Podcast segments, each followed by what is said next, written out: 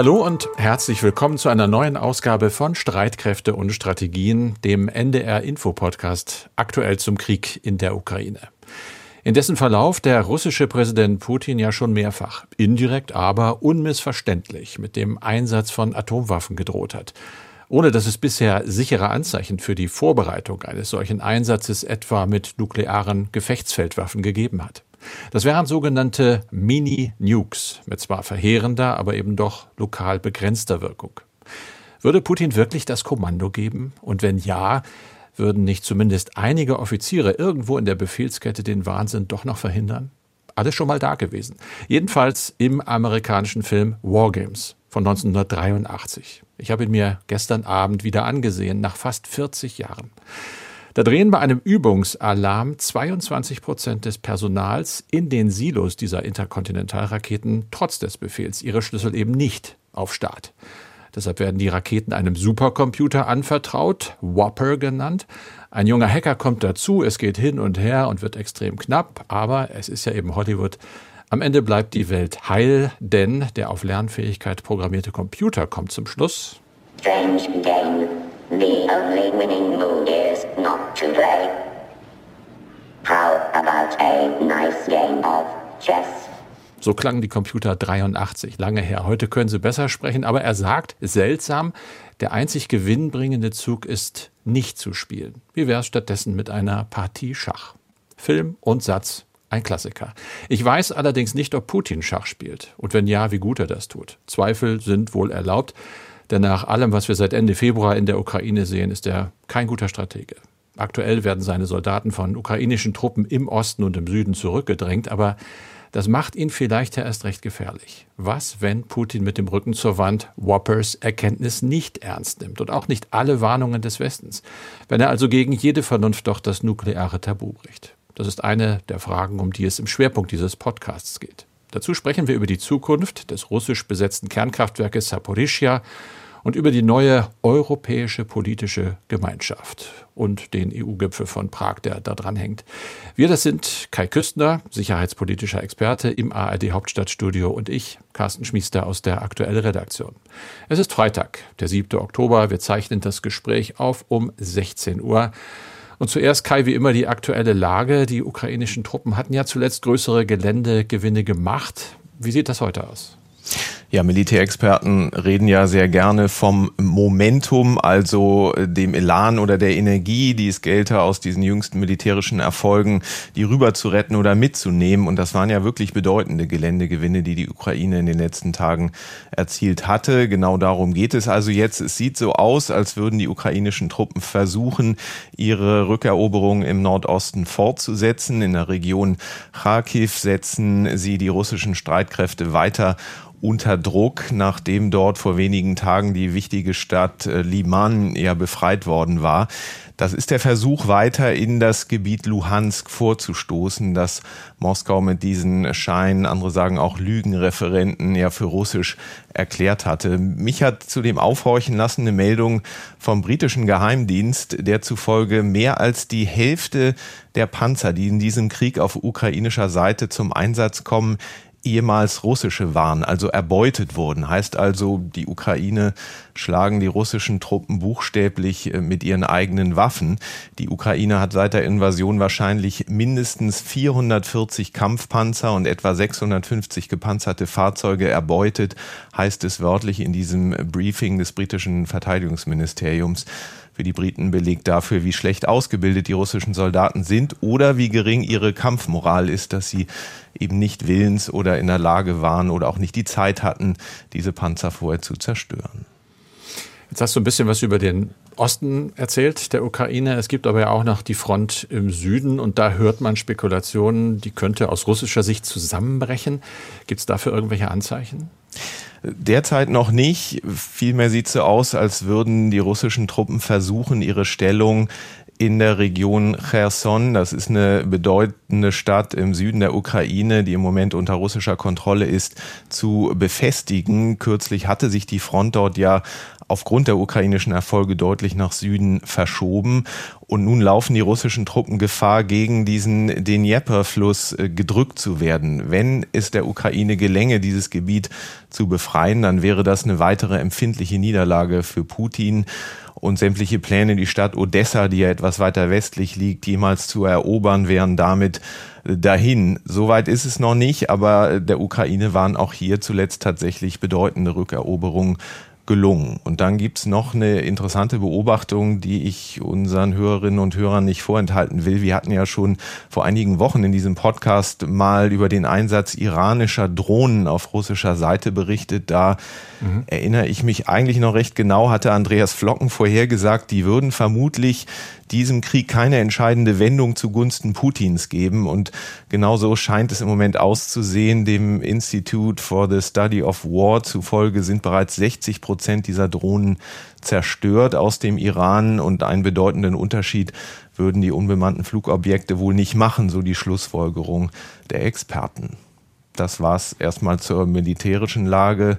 Carsten, damit kommen wir zu anderen Themen und erstmal zu einer Gratulation. Ja, genau, und zwar wirklich von Herzen, aber natürlich nicht an die Adresse von Wladimir Putin, der an diesem Freitag 70 wird und sich in seiner Geburtsstadt St. Petersburg vor allem, wie es heißt, informellen Gipfel der Staatschefs der Gemeinschaft unabhängiger Staaten feiern lässt. Also ich sag mal bei einer ziemlichen Gespensterversammlung und der sich dabei ganz sicher an Geschenke erinnert, mit denen er Anfang des Jahres noch fest gerechnet hatte, die er jetzt aber nicht bekommt. Zum Beispiel eine unterworfene Ukraine. Gibt's nicht und den gespaltenen und geschwächten Westen auch nicht. Also Pustekuchen, Wladimir statt Geburtstagstorte. Und kein Glückwunsch von uns, denn der geht woanders hin. Der geht nämlich an die diesjährigen Träger des Friedensnobelpreises, die an diesem Freitag in der norwegischen Hauptstadt Oslo verkündet worden sind. Es sind allesamt Vorkämpfer für die Menschenrechte, und zwar aus Belarus, aus Russland und aus der Ukraine. Der Preis geht konkret an den inhaftierten belarussischen Menschenrechtsanwalt Aljec Bialyatsky. Er geht an die russische Organisation Memorial und er geht an das ukrainische Center for Civil Liberties. Die diesjährigen Preisträger repräsentierten die Zivilgesellschaft in ihren Heimatländern, hat das äh, Nobelkomitee gesagt. Sie setzten sich allesamt seit vielen Jahren für den Schutz der Grundrechte der Bürger und das Recht ein, Machthabende zu kritisieren. Während Putins Helfer weiterhin dafür sorgen, dass diese Kritik nicht abreißt. Beispiel mhm. Saporischia, die Region in der Südukraine, wurde nach den Scheinreferenten von Moskau ja annektiert und damit ist ja das dortige Atomkraftwerk, das größte in Europa, laut Putin jetzt ebenfalls russisch. Aber es bleibt Carsten umkämpft und damit auch eine Gefahr. Ja, auf jeden Fall. Und das sage nicht ich, sondern das sagt Raphael Grossi. Das ist der Chef der Internationalen Atomenergiebehörde, IAEA. E er hat das in Kiew gesagt. Wir sagen immer und stellen fest, dass dringend etwas getan werden muss, um einen Atomunfall zu verhindern, der immer noch eine sehr, sehr klare Möglichkeit ist, sagt er. Die Anlage ist im Moment allerdings wegen der anhaltenden Kämpfe in der Region abgeschaltet. Trotzdem ist die Forderung der Organisation ja auch schon länger, dass es eine Sicherheits- und Schutzzone um das Kraftwerk geben soll. Darüber verhandelt Grossi gerade nach eigenen Angaben in Kiew und auch in Moskau. In Kiew muss er da wahrscheinlich gar nicht so groß mit verhandeln. Die fordern das auch, aber Moskau hat das Ding ja besetzt. Es gibt aber eben weiter russische Angriffe. Erst am Donnerstag sind äh, ukrainischen Angaben zufolge sieben russische Raketen wohl doch einigermaßen in der Nähe in Wohnhäuser eingeschlagen. Es hat Tote und Verletzte gegeben, später noch einen zweiten Angriff. Wir wissen seit langem schon, denn es gibt Berichte, die das wieder bestätigen, dass Mitarbeiter dieses Kraftwerks von den russischen Besatzern entführt worden sind, dass sie gefoltert wurden und wohl auch werden, unter Druck gesetzt werden. Und was ich äh, an diesem Tag gelesen habe bei den Kollegen von Tagesschau Online, ist, dass seit Kriegsbeginn etwa 4000 Mitarbeiter dieses Kraftwerks, das ist ja das größte in Europa, geflohen sind, äh, seit der Invasion eben. Wir wissen nicht genau, wie viel gesamt in der Zeit davor da waren. Also ich kann jetzt nicht sagen, die Hälfte ist weg. Aber ich habe den Eindruck, 4000, das ist eine Menge. Das ist auch ein Braindrain und ich kann mir gut vorstellen, dass es nicht ohne Folgen bleibt für die Sicherheit dieses AKW, dass man möglicherweise so dann auch gar nicht mehr eigentlich hochfahren kann. Also es bleibt leider Gottes Grund zur Sorge um dieses äh, Kraftwerk, auch in Europa natürlich, auch im Westen Europas. Aber da gibt es ja auch noch andere Sorgen, die Energiekrise, Kai, die Inflation und vor allem immer wieder die europäische Einheit, wenn es nämlich darum geht, die Ukraine weiter im Kampf gegen die russischen Angreifer zu unterstützen. Der Winter wird kalt. Es wird möglicherweise das Gas knapp, die Energie wird knapp. Deshalb seit Donnerstag gibt es ein großes Treffen in Prag, die Gründung der Europäischen politischen Gemeinschaft. Du warst ja selber lange Korrespondent in Brüssel, kennst die EU und auch ihre Schwächen, was die Einheit angeht. Oh, Hört man da jetzt aus Prag nur Beschwörung und Absichtserklärung oder ist da mehr dran? Na, immerhin habe ich ähm, nicht nur diesen eben von dir erwähnten Begriff gelernt, sondern auch noch einen zweiten. Also dieser ähm, von der Europäischen Politischen Gemeinschaft, auch kurz EPG, der war ja schon halbwegs bekannt. Die hat sich jetzt also in Prag äh, gegründet. Das ist ein Format von 44 europäischen Staaten. Alle EU-Staaten sind natürlich dabei, aber darüber hinaus auch die Balkanländer, zum Beispiel Armenien, die Türkei, die Ukraine, auch Großbritannien ist mit von der Partie, also wirklich alle europäischen Staaten eigentlich außer Russland und Belarus. Das war natürlich der Versuch, das deutliche Signal in Richtung Moskau zu senden. Guckt mal, wie isoliert ihr da seid. Und ich behaupte mal, es war jetzt nie zu erwarten, dass da jetzt handfeste Ergebnisse bei diesem 44er-Treffen herauskommen. Aber es saßen an einem Tisch zum Beispiel die ehemaligen Erzfeinde Türkei und Armenien. Es wurde vereinbart, dass unter EU-Vermittlung Armenien und Aserbaidschan über ihren Grenzkonflikt sprechen sollen. Auch das ein Fingerzeig Richtung Moskau eure Einflusssphäre wird eher kleiner seit dem Angriffskrieg gegen die Ukraine. Ob jetzt dieses EPG-Format Zukunft hat, muss man sehen. Auf jeden Fall ist für in einem halben Jahr das nächste Treffen in der Republik Moldau anberaumt. Ähm, ja, und jetzt fehlt noch der zweite neue Begriff, ne? der lautet äh, strategische Intimität. Und den hat Frankreichs Staatspräsident Macron geprägt, der ja überhaupt die Idee zu diesem ganzen Format hatte und der darunter verstanden wissen will, dass es bei diesem Treffen darum gehe, eine strategische Intimität in ganz Europa aufzubauen, also mehr Zusammenhalt untereinander zu schaffen. Auch das nochmal das Signal Richtung Russland. Also ich, wir haben jetzt da ja drei Begriffe, strategische Autonomie, strategische Souveränität, strategische Intimität. Da können wir noch sehr intensiv die nächsten Wochen und Monate drüber reden in diesem Podcast. Mit den ersten beiden, also Autonomie und Souveränität, klappt es aus meiner Sicht noch nicht so wahnsinnig gut. In Europa mal sehen, was mit dem dritten, mit der strategischen Intimität wird. Wir bleiben dran und natürlich auch an anderen Themen, die viele unserer Hörerinnen und Hörer beschäftigen. Das merke ich an den Mails, du auch. Wir kriegen viele Fragen. Es geht immer wieder, und darum geht es jetzt im Schwerpunkt, um die nukleare Gefahr. Es geht also um den von Putin mehrfach angedrohten Einsatz von Atomwaffen. Da liegen die Nerven offenbar zunehmend blank, zum Beispiel auch in Kiew. Der ukrainische Präsident Zelensky hat die NATO zu präventiven Aktionen aufgefordert, um Moskau von einem Atomangriff abzuhalten. Ob er nun wirklich Schläge gesagt hat, wie das an diesem Freitag erst berichtet wurde, das ist mir nicht ganz klar. Ich lese da im Moment beide Variationen. Auf jeden Fall will er gemeint haben, präventive Sanktionen. Das hat sein Team nämlich schon korrigiert. Trotzdem nutzt Moskau die Gelegenheit, sich zu entrüsten. Er rede den dritten Weltkrieg herbei. Kai, jetzt hast du mal genau hingeschaut und gefragt, wie realistisch ist eigentlich dieses Horrorszenario und was hat und was könnte Russland machen?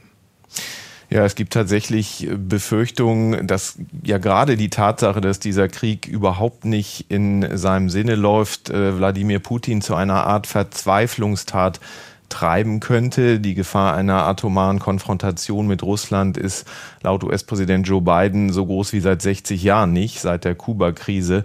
Er hat den Begriff atomare Apokalypse benutzt ähm, und der Putin-Verbündete in Tschetschenien, Ramsan Kadyrov, der hat den russischen Präsidenten offen dazu ermuntert, taktische Atomwaffen auf dem Schlachtfeld in der Ukraine einzusetzen. Jetzt haben die meisten Experten, mit denen ich gesprochen habe, äh, die Ansicht geäußert, ja, die Gefahr, dass Putin von einer Nuklearwaffe Gebrauch macht, ist gewachsen, aber besonders hoch ist die Wahrscheinlichkeit deshalb noch lange nicht.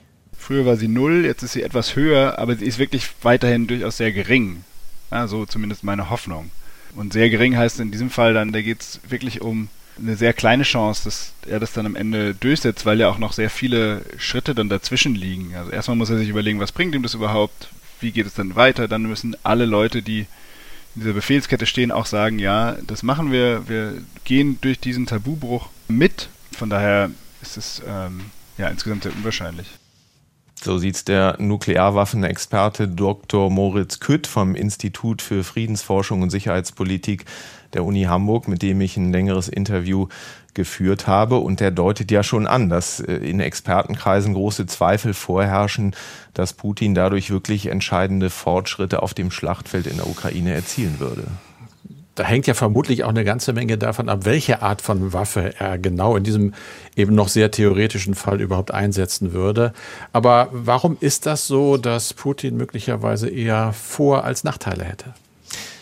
Wir müssen vielleicht erst nochmal klarstellen, dass äh, der Einsatz von Interkontinentalraketen, also dieser sogenannten strategischen Atomwaffen, äh, die theoretisch London, Paris, Berlin oder New York treffen könnten, als so gering angesehen wird, dass das fast ausscheidet als Mittel der Wahl, weil das dann einfach so massive Gegenschläge zur Folge hätte, dass kaum eine russische Stadt danach noch stünde. Also wird die Diskussion derzeit eher über die sogenannten taktischen Atomwaffen auf dem Schlachtfeld in der Ukraine geführt. Und auch der Einsatz einer solchen taktischen Atomwaffe, sagt Experte Moritz Köth, würde Putin seinen Zielen wohl kaum näher bringen. Denn wenn zum Beispiel ein Panzerverband eben nicht an einer Stelle sich im Pulk befindet, sondern verteilt an einer langen Frontlinie, dann würde man es gar nicht schaffen, die auszuschalten mit einer solchen Waffe. Und die hätte darüber hinaus noch eine Reihe weiterer Nachteile.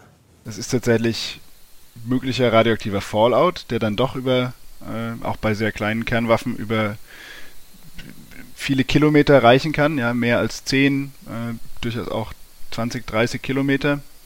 Und dann verhindert es sich Truppen dort bewegen.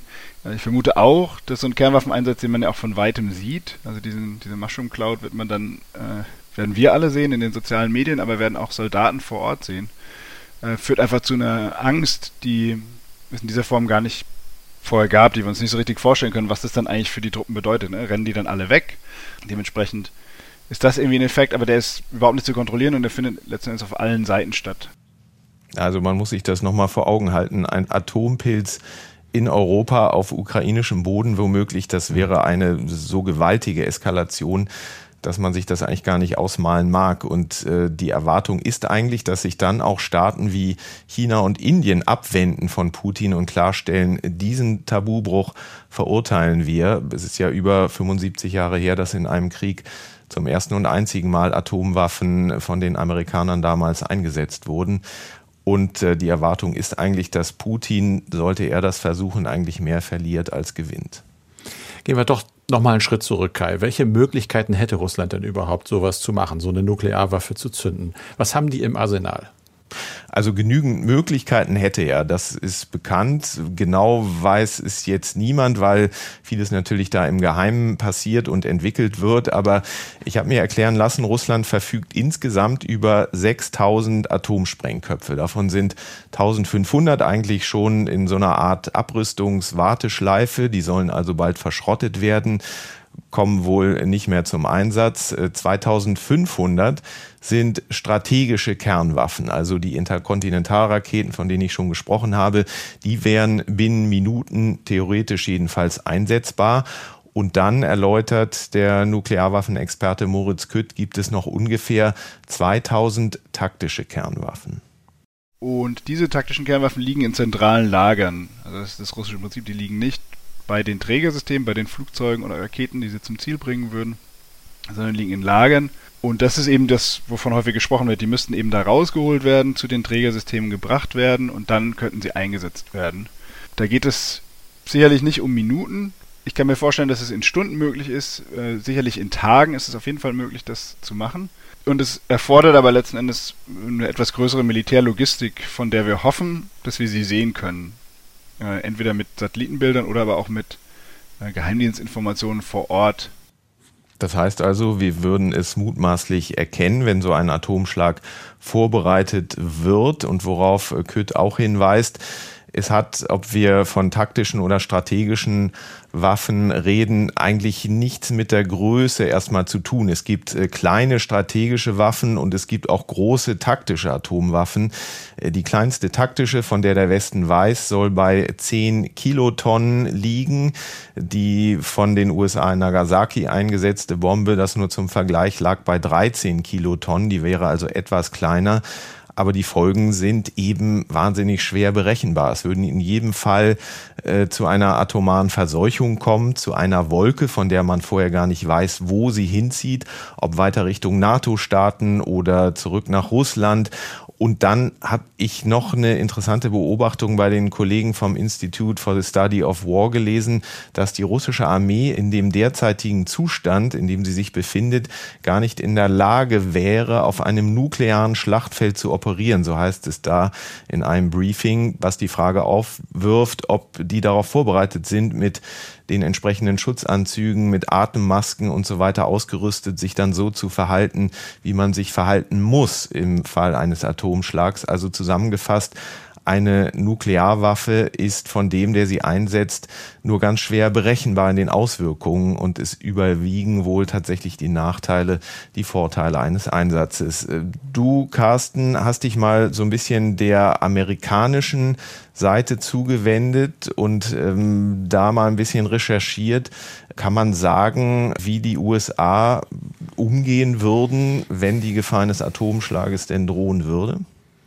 Sie haben auf jeden Fall viel Zeit gehabt, sich vorzubereiten. Das haben Sie auch gemacht. Allerdings, du hast es kurz angesprochen, hat Präsident Biden gerade das Wort Armageddon in den Mund genommen und gesagt, selbst der Einsatz einer so vergleichsweise kleinen taktischen Gefechtsfeldwaffe würde dieses Risiko einer Eskalation doch so groß sein lassen, dass es vermutlich zum Ende der Welt käme. Das wird ihm so ein bisschen vorgeworfen jetzt als Angstmacherei. An sich ist alles, was ich sonst lese, sehr rational. Biden selbst hat seit Februar das Tiger-Team um sich. Das sind Sicherheitsberater, die, ich habe es am Anfang ja gesagt, Wargames spielen. Also jetzt auch dort im Weißen Haus oder beim Weißen Haus oder ganz tief unterm Weißen Haus wird alles Mögliche mal durchexerziert. Was machen wir denn, wenn passiert, was hoffentlich nie passiert? Und dazu hat sich jetzt auch äh, ein ehemaliger hoher General, Vier-Sterne-General David Petraeus geäußert. Der war auch mal CIA-Chef und der hatte dem Sender ABC ein Interview gegeben. Wir würden mit einer von uns geführten Aktion gemeinsam mit der NATO antworten, die alle konventionellen russischen Streitkräfte in der Ukraine außer Gefecht setzt. Auch russische Streitkräfte auf der Krim und alle russischen Kriegsschiffe im Schwarzen Meer. Also doch ein massiver, aber konventioneller Gegenschlag. Er meint eben keine mit Atomwaffen, trotzdem einen, der natürlich den Einkrieg der USA, möglicherweise auch der NATO in den Krieg bedeuten würde. Man würde ja russische Soldaten angreifen, hätte also auch ein riesiges Risiko. Und trotzdem äh, ist Petraeus der Meinung, dass da was passieren müsste, auch was Schweres passieren müsste, was man Moskau auch über Hinterkanäle wohl schon gesagt hat, dass es passieren würde für den Fall, dass Russland äh, nukleare Waffen einsetzen würde. This is so das wäre so grauenvoll, dass es darauf eine Antwort geben müsste, aber keine mit Atomwaffen. Man will ja keine nukleare Eskalation, aber man müsste zeigen, dass so etwas in keiner Weise akzeptabel wäre. Uh, Für den Westen natürlich eine Zwickmühle. Wie wollen wir Moskau A mal überhaupt davon abhalten, das zu tun und wie reagieren wir, wenn es doch passiert, ohne dass wir eben den Dritten Weltkrieg damit auslösen? Die Antwort, glaube ich, ich weiß nicht, wie du es siehst, Kai, die ist einfach nicht gefunden. Im Moment ist alles alles irgendwie da und hofft, dass es nicht passiert. Und dann hofft man, dass wenn es passiert, es irgendwie doch so eine Antwort geben könnte, die die Eskalation eben verhindert, obwohl ich mir das persönlich nur unter extrem hohem Risiko so vorstellen kann. Wie meinst du das?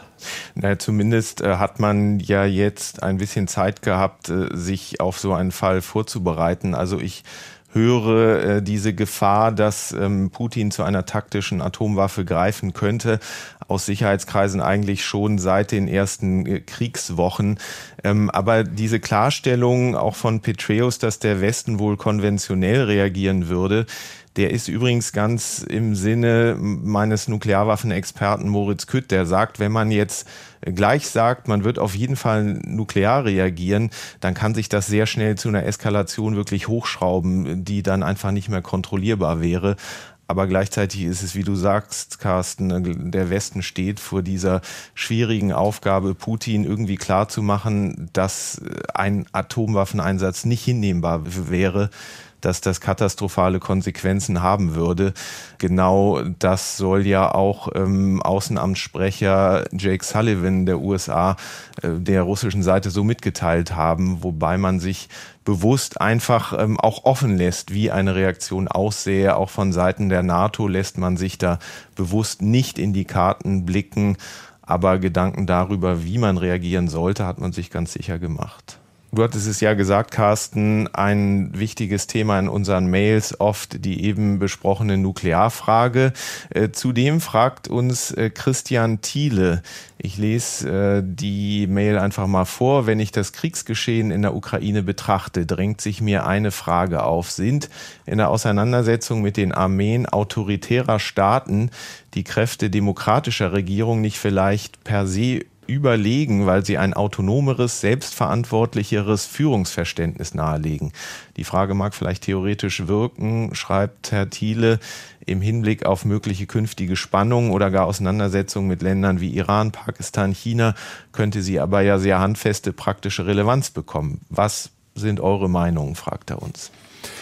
Ja, das ist spannend zu beantworten. Ich glaube, gerade für diesen aktuellen Fall, es kommt der Befehl äh, taktische Atomwaffe könnte man ja der Annahme sein, dass ein ganz striktes Top-Down-Befehlsverhältnis eher hilfreich ist, weil Leute, die es nicht gewohnt sind, eigene Gedanken zu haben, vielleicht auch keine, eine, keine eigenen Skrupel haben oder Ängste.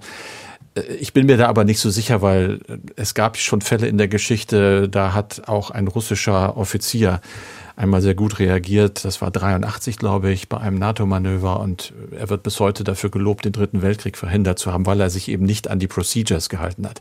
Ganz generell kann man aber sagen, das war auch schon auf Thema hier im Podcast, ja, es steht im Westen eine andere Taktik hinter dem Verhalten der Soldaten, die Auftragstaktik. Da wird grob gesagt, du hast das Ziel X und wie du da hinkommst, das entscheidest du selber und passt es auch der jeweiligen Lage an. Und da gibt es eben bei den Russen die Befehlstaktik, da sagt immer der oberste Kommandeur, was zu passieren hat und alle unter ihm machen das und wenn da von oben nichts mehr kommt, macht auch keiner was. Zweites Problem, das große und gut ausgebildete Unteroffizierkorps im westlichen Armeen, bei der Bundeswehr, bei den Amerikanern, bei den Briten und Franzosen, eine lange Tradition, die geht zurück auf die preußische Armee da hat man etwas, äh, auf das man setzen kann, auch wenn an den Führungsstrukturen weiter oben äh, Schaden entstanden ist. Wenn zum Beispiel der Zugführer, der Leutnant, der Oberleutnant nicht mehr da ist und entscheiden kann, dann macht's halt der Diensthöhere oder der dienstälteste Feldwebel. Sowas gibt es auch nicht bei den Russen. Das ist alles viel starrer und viel unflexibler. Und wir sehen das halt jetzt auch gerade im Ukraine-Feldzug. Die Ukraine, die sich umgestellt hat auf diese westliche Art zu kämpfen, flexibler ist, dass sie schnell reagieren kann, dass sie sich anpassen kann und russische Stellung einfach überrennt. Also ich glaube, was die reine, das Verhalten auf dem Geschlechtsfeld angeht, ja, völlig richtig. Das kann man einfach so sagen. Und wir sehen ja auch sonst, was äh, diese autoritären Staaten, wo so vieles einfach nur Schein ist, dass sich dann plötzlich eben alles als ja, als Potjemkinsches Dorf herausstellt, die russische Armee ist korrupt, schlecht ausgebildet, miserabel versorgt, die Moral ist schlecht, es gibt Desertionen, viele fliehen. Das ist ein Bild, was wir uns ja selbst alle gar nicht äh, ausmalen konnten vor diesem Krieg. Wir haben die doch auch noch überschätzt. Jetzt wissen wir es besser. Und das war's für diesen Podcast jedenfalls mit Kai Küstner und mit Carsten Schmiester.